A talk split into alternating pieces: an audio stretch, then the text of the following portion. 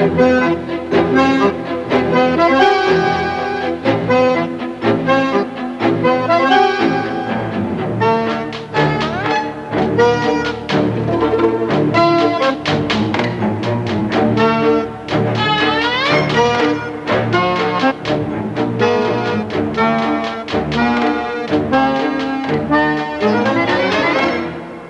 y avait comme un air de nostalgie sur le visage de M. X.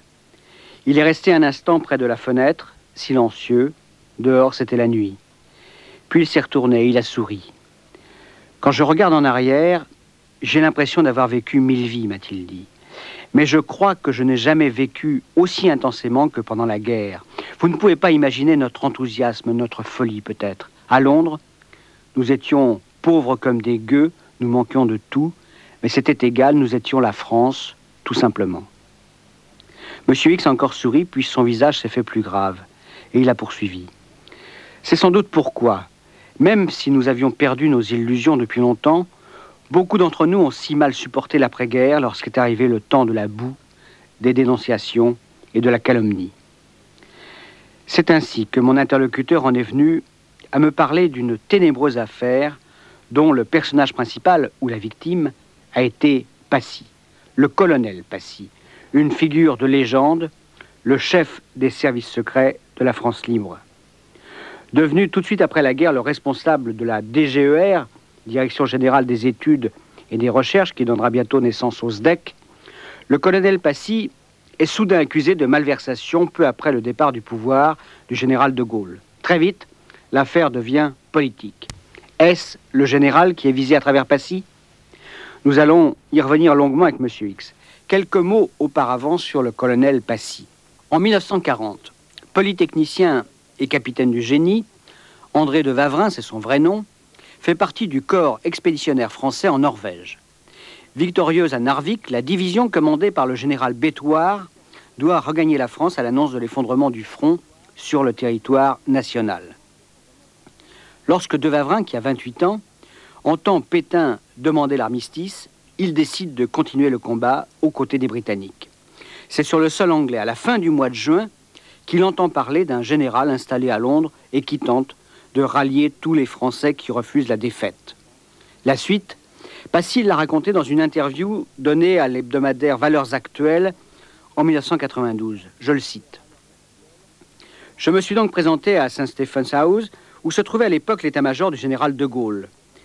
Dans une pièce du troisième étage, j'ai trouvé un homme plutôt froid qui m'a demandé Qui êtes-vous? Qu'avez-vous fait? Quels sont vos états de service? J'ai répondu Je suis polytechnicien, licencié en droit. Parlez-vous anglais? Oui, couramment. Eh bien, vous serez le chef de mes deuxième et troisième bureaux. Ça me paraissait fantomatique. Je ne connaissais strictement rien au service secret. J'avais bien lu dans ma jeunesse quelques romans de Pierre Nord. Cela ne suffisait pas pour devenir chef des services secrets. C'est pourtant ce jeune homme inexpérimenté qui va devenir le patron du célèbre BCRA, le Bureau central de renseignement et d'action, un service qui va créer de nombreux réseaux sur le sol français et jouer un rôle de premier plan dans la guerre secrète contre l'Allemagne et les préparatifs du débarquement.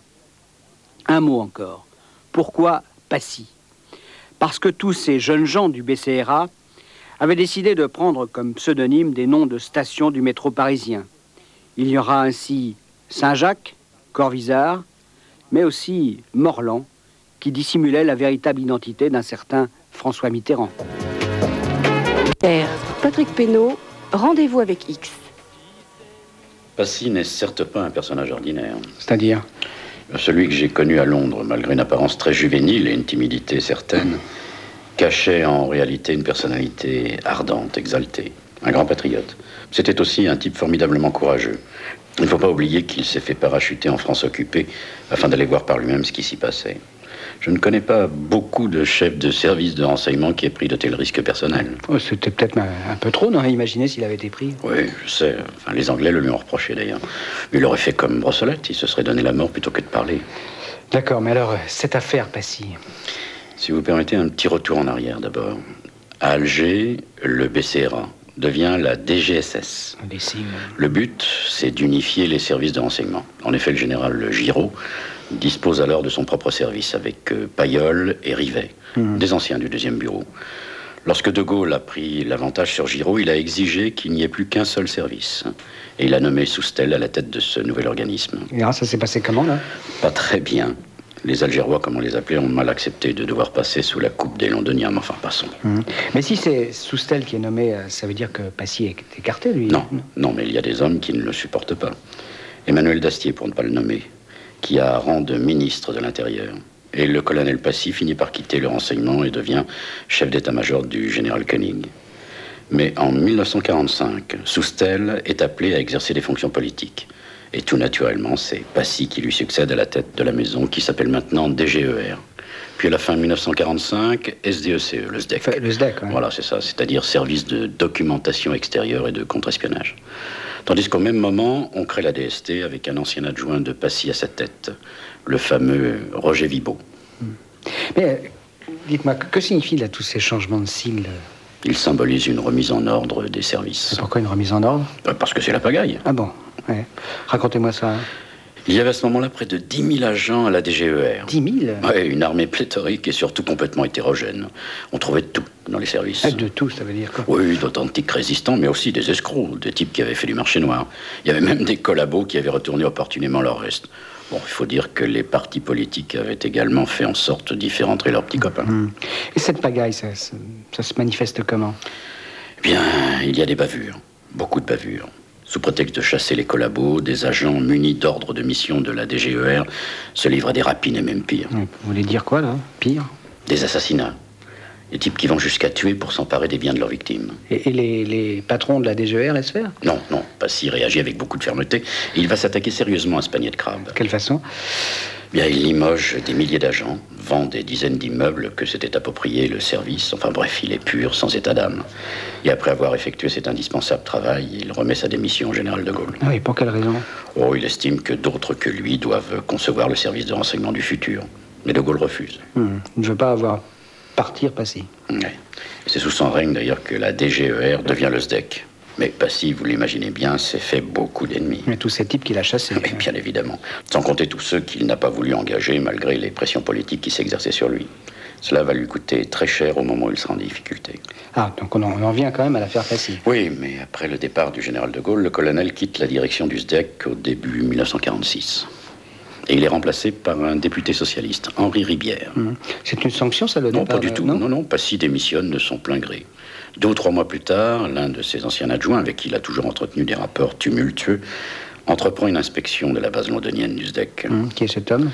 Le colonel Fourcault, un personnage imprévisible et ambitieux qui est un as de la manipulation et des intrigues tortueuses. Vous l'aimez, celui-là Je suis réaliste, c'est tout. Enfin, Fourcault avait de l'allure, du charme, de l'intelligence. Mais il était tel qu'il était, voilà tout. Donc, euh, il mène cette inspection. Mais attendez, est-ce qu'il y a quand même une raison particulière qui motive cette inspection? Eh bien, on murmure que l'ancien chef de poste à Londres aurait procédé à des opérations pas très catholiques. Ce qui signifie... Des euh, malversations diverses. hmm. Et Fourcault euh, va effectivement découvrir quelque chose? Oui, ce chef de poste avoue. Il s'est livré à des trafics d'or, de fourrure, mais surtout il révèle l'existence de dépôts d'argent qui ne figurent pas dans la comptabilité officielle du service. Des dépôts clandestins, quoi. Exactement. Dans le même temps, l'enquête établit que des fonds qui devaient être parachutés en France pendant la guerre sont encore en possession d'autres agents du SDEC. On parle aussi de billets qui n'ont pas été remis en temps à la Banque de France et qui sont donc périmés. Hmm. Tout ça, c'est grave, hein oui, oui. Et très vite, c'est Passy qui est montré du doigt. Passy qui, en tant que chef du SDEC, ne pouvait ignorer l'existence de ces dépôts clandestins. Passy qui a peut-être lui-même organisé ces détournements d'argent public. Et alors, comment ça se passe Qu'arrive-t-il? Début mai, dans le plus grand secret, le colonel est arrêté sur ordre du gouvernement présidé par Félix Gouin. Et on l'informe qu'il est mis aux arrêts de rigueur. On l'interroge quand même avant. Bien sûr. Alors, que, que, que dit-il pour sa défense euh, Bah, écoutez, j'étais quand même pas sous la table, mais j'imagine qu'il a dû dire à ceux qui l'ont interrogé que ces dépôts clandestins sont une pratique courante des services secrets. Justement, à cause du secret qui doit préserver tout ce qui touche au service. Les fameux fonds spéciaux. Oui, quant aux billets périmés, Passy explique aisément qu'il n'y a pas eu de détournement ni vol, puisque justement, ces billets n'avaient plus de valeur. Ah, donc, on va le libérer, alors Ah non, non, bien au Ah non. contraire. Parce que l'affaire est publiquement révélée et qu'elle va prendre une dimension politique considérable. Il est clair à ce moment-là que des gens ont décidé d'abattre Passy. Sur les abus et délits commis par les agents de la DGER, Faligo et qui ont raconté l'histoire du SDEC dans leur livre La piscine, donnent des détails accablants. J'en cite quelques-uns.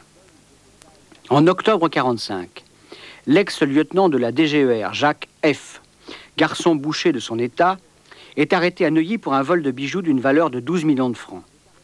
Le lieutenant Robert H., lui, s'était installé dans la demeure de l'acteur Victorien Sardou pour s'y livrer au trafic d'anciens billets et au marché noir d'alcool et de vin.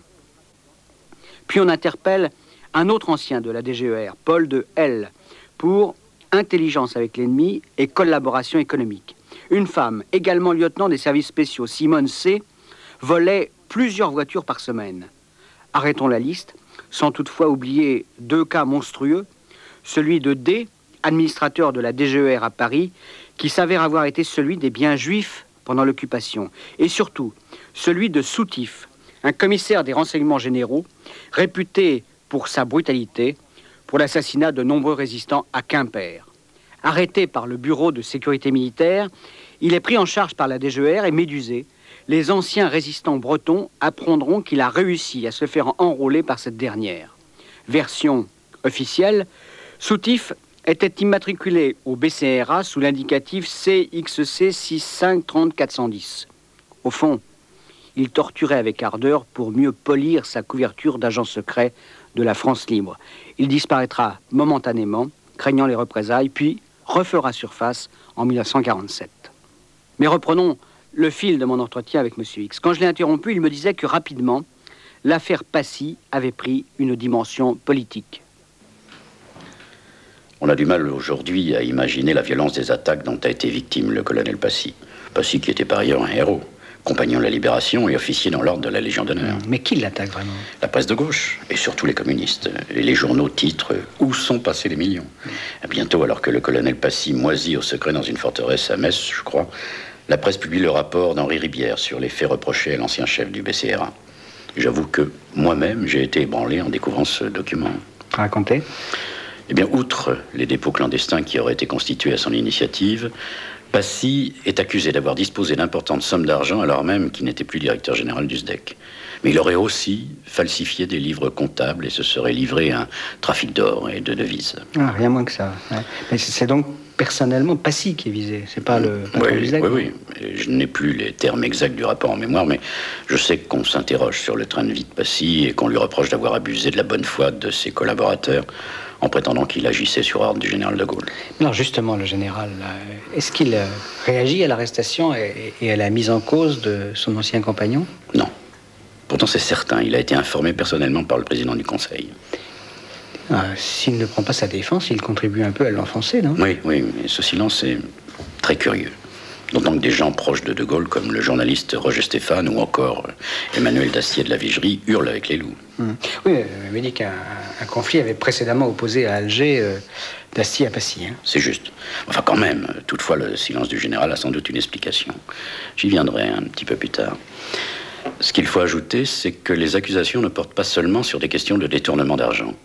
On parle aussi d'un considérable fichier qui aurait été constitué par le BCRA sur les ordres de Passy. Un fichier de quel ordre? Le BCRA aurait systématiquement fiché euh, tous les Français libres, mais aussi ses agents et sympathisants. Ça, ça me paraît pas très surprenant, moi. Ça, vous avez raison. Ces fiches étaient utiles aux agents qui étaient parachutés, savaient ainsi pouvoir trouver des aides ou du secours chez tel ou tel. Mais les détracteurs de Passy prétendent que sur ces fameuses fiches, on fait état de renseignements qui n'ont rien à y faire. Par exemple Oh, des considérations d'ordre politique ou d'ordre purement privé, si vous voyez ce que je veux dire. Oui, mais c'est vrai ça bah, Écoutez, je vais vous faire une confidence. Je n'ai jamais vu ce fichier. Je ne sais donc pas s'il a jamais existé. Enfin, très franchement, la tenue d'un tel fichier de basse police ne correspondait pas à l'homme Passy que je connaissais. Hmm. Admettons. Autre accusation encore plus perfide. On ressort une vieille histoire. Passy aurait fait du BCRA à Londres un véritable nid de cagoulards. Hmm. Oui, les cagoulards, c'était ces, comploteurs d'extrême droite qui voulaient renverser le gouvernement de Fonds populaire avant-guerre. Et dont les hommes de main, à l'occasion, ont aussi servi de tueurs à Mussolini. C'est exact. Hein. Mais Passy, euh, avait-il appartenu lui-même à la cagoule? Non. Mais il était polytechnicien et parmi les chefs de la cagoule, il y avait pas mal de polytechniciens. C'est un peu mince, ça. Je vous l'accorde. Alors, autre question, est-ce qu'au BCRA, euh, dire euh, service secret de la France libre, est-ce qu'il a recruté des cagoulards oh, Il a dû s'en trouver. Vous le savez sans doute, certains membres de la cagoule ont choisi la collaboration, tandis que d'autres se sont engagés auprès du général de Gaulle, comme Maurice Duclos, par exemple, plus connu sous son pseudonyme de Saint-Jacques. Lui, c'est vrai, a été recruté par Passy, et ça a été un élément de grande valeur. Mais il était parfaitement faux de dire que le BCRA était noyauté par la cagoule. Hum, On va continuer alors. J'irai même plus loin. Au BCRA, je suis bien placé pour le savoir, il y avait sans doute plus de gens de gauche que de droite. Et Passy lui-même, il l'a déclaré à plusieurs reprises, se sentait plutôt de gauche. Alors pourquoi toutes ces accusations venant de la gauche justement Bah écoutez, la première raison qui me vient à l'esprit, c'est que Passy était gaulliste. Qu'on voulait donc attaquer le général à travers lui. Logique, non Bon, c'est là que nous allons revenir sur le curieux silence du général. Moi je suis curieux d'entendre ça. Oui, c'est ça, c'est très drôle. Bon, je pense qu'il n'en est pas la preuve, hein, que certains des comptes clandestins ont été ouverts à l'initiative du général de Gaulle. À son initiative, mais alors pourquoi faire? De Gaulle, dès la fin de la guerre en 1945, était persuadé qu'un jour ou l'autre, une guerre éclaterait inévitablement avec l'URSS. Et il prévoyait que dans ce cas, la France serait une nouvelle fois vaincue et occupée. Il convenait donc de permettre à un gouvernement en exil de faire face. D'où la confection de, de réserves. C'est ça. Rappelez-vous l'état de dénuement de la France libre dans les premiers temps de son existence. De Gaulle obligé de mendier des subsides à ses hôtes anglais. Le général ne voulait pas revoir cela, et c'est presque naturellement qu'il a demandé à son chef des services secrets de constituer les réserves. Oui, mais alors s'il s'est tu, euh, c'est qu'il ne pouvait pas reconnaître officiellement de, de telles opérations, c'est ça? Naturellement. Mais en même temps, c'était très grave, parce que ça accréditait la thèse du complot contre la République. Et quel complot, là Attendez. Bah, très vite, on s'est interrogé sur les raisons qui avaient poussé Passy à ouvrir ses comptes clandestins. Et on l'a trouvé. De Gaulle préparait son retour au pouvoir par la force. Un coup d'État. Oui.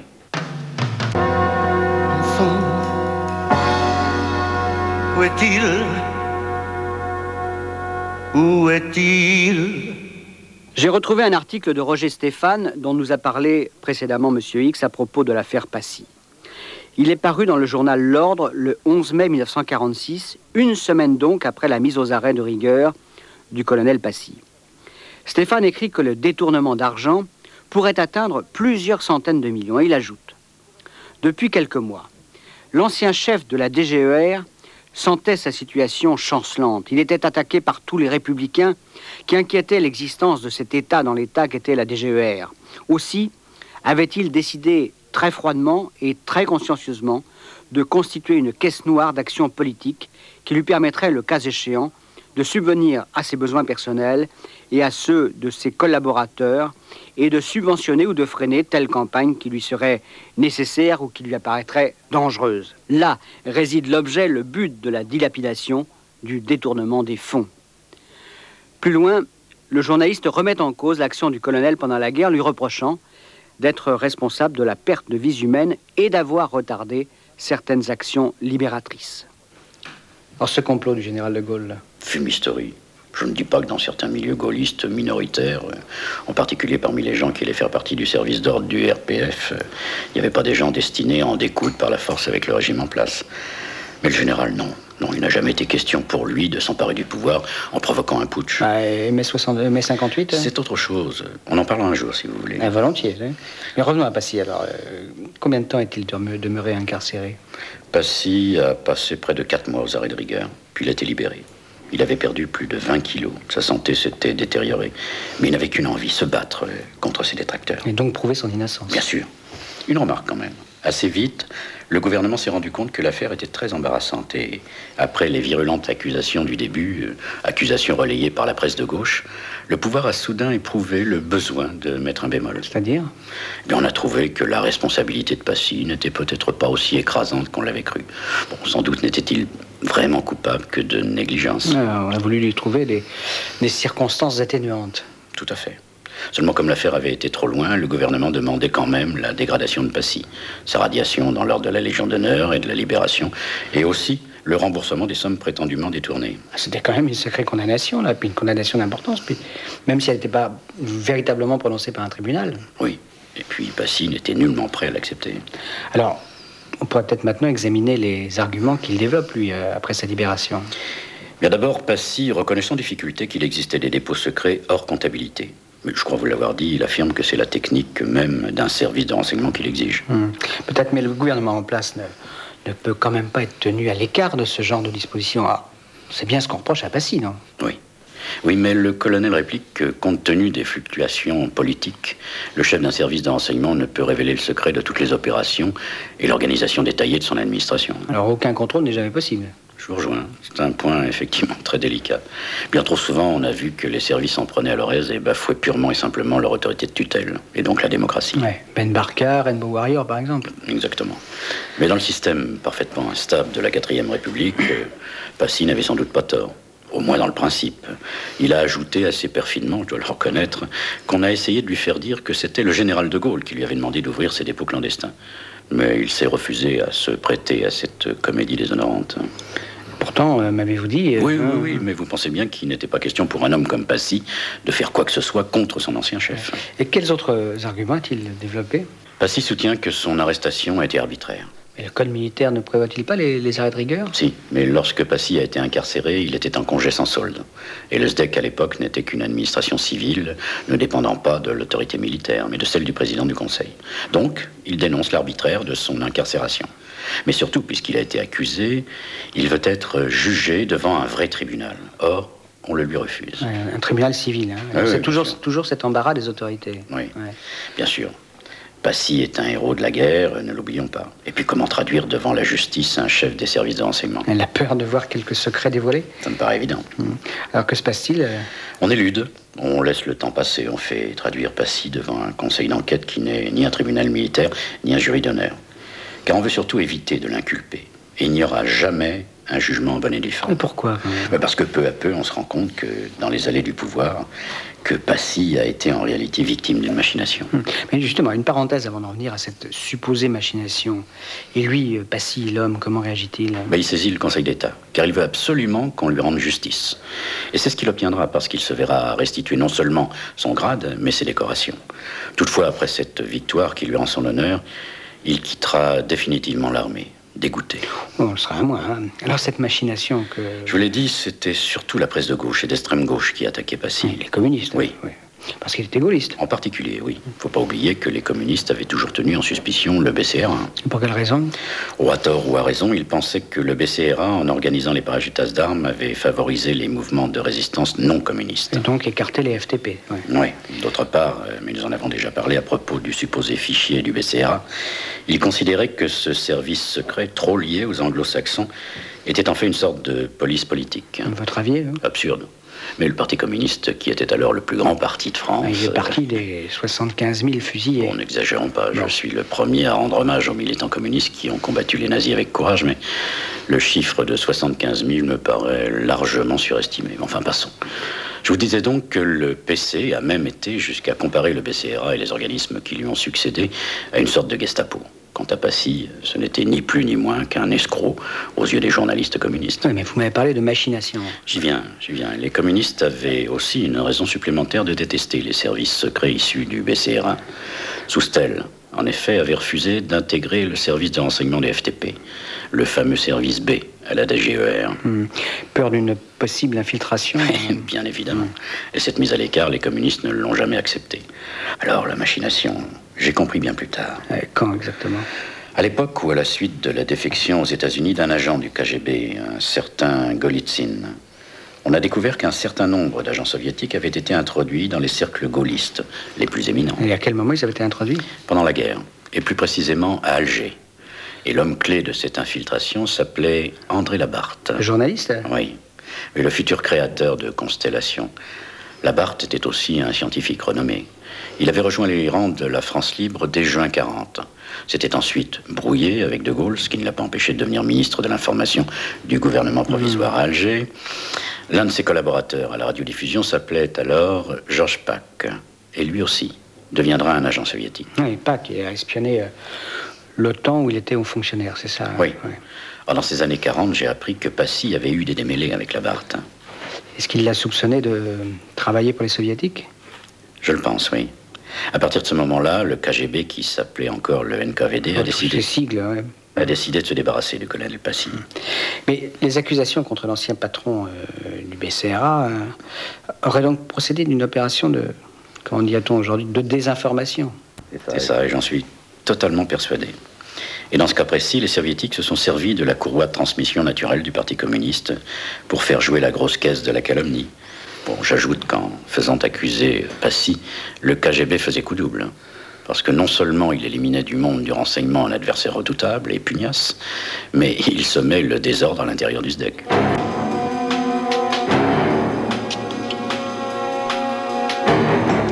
En lisant la presse de l'époque et en compulsant les ouvrages contemporains consacrés à cette période, je n'ai trouvé qu'une allusion à un éventuel conflit entre Labarthe et Passy. Dans le journal Cité Soir, deux membres du comité directeur de la France Libre, Paul Blanc et le commandant Farel, parlent d'une affaire Labarthe dont Passy aurait été l'initiateur. Aucun autre détail. À noter que le ton de cet article est violemment hostile à l'ancien chef du BCRA, accusé d'avoir eu des contacts aussi bien avec Vichy qu'avec la cagoule. Mais vous avez entendu ce qu'en pense mon interlocuteur. Dans le livre que j'ai déjà cité, La piscine, Faligo et Kropp relatent une conversation qu'ils ont eue avec le colonel Passy en 1984. Je les cite à nouveau. 40 ans après, il garde un souvenir amer de cet épisode. Lorsque nous lui signalons que les archives de l'Office of Strategic Service, OSS, aujourd'hui accessibles, donnent à penser qu'il rencontrait fréquemment les services spéciaux américains à l'époque pour évoquer une parade commune à un coup de force communiste, le chef historique de nos services spéciaux modernes répond sans détour. Non. Un coup d'État communiste fut à redouter en 1944, mais pas après. Lorsque j'ai quitté le SDEC en 1946, s'il y avait un danger russe, il ne pouvait venir que d'un conflit. De Gaulle pensait que ce conflit aurait lieu. Plus loin, le colonel Passy évoque directement l'affaire qui porte son nom, et il dit L'affaire était politique. Les socialistes et les communistes ont inventé de toutes pièces un complot gaulliste farfelu. Ils avaient trouvé soi-disant 10 milliards de francs. Je n'y comprenais rien. C'était les derniers fonds du BCRA, mais les billets étaient périmés car on avait changé la monnaie. Ce qui prouve bien qu'il n'y avait aucune arrière-pensée de notre part, puisqu'ils étaient inutilisables.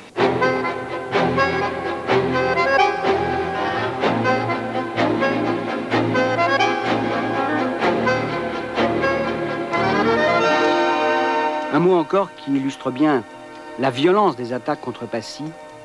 Dans la presse communiste de l'époque, j'ai lu qu'on avait rebaptisé la DGER Direction générale des ennemis de la République. À samedi prochain.